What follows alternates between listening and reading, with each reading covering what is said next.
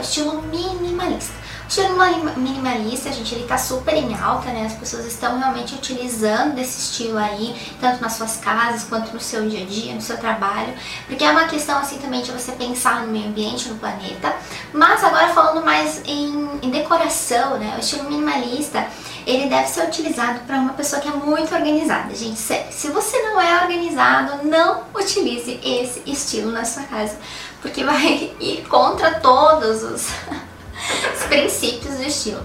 O minimalista, ele é realmente assim, algo que você vai utilizar apenas o que é função, que tem uma utilidade ali dentro daquele ambiente. Você vai se livrar de tudo que for adorno, não existe adornos no estilo minimalista, não existem quadros, não existe é, vasos, flores, decoração em si.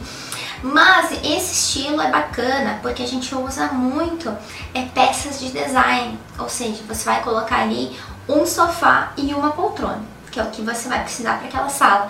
Só que aquele sofá vai ser um sofá de design, aquele, aquela poltrona vai ser uma poltrona de um design famoso, que vai ter assim umas linhas diferenciadas. Então, o estilo minimalista ele tem essa pegada mais de design, também que pega um pouquinho aí do estilo contemporâneo. Então tem uma misturinha aí, tá? A diferença é que o minimalista você guarda tudo, não deixa nada à mostra, e se você não for uma pessoa organizada, esquece esse estilo, porque você não vai conseguir trabalhar com ele, tá?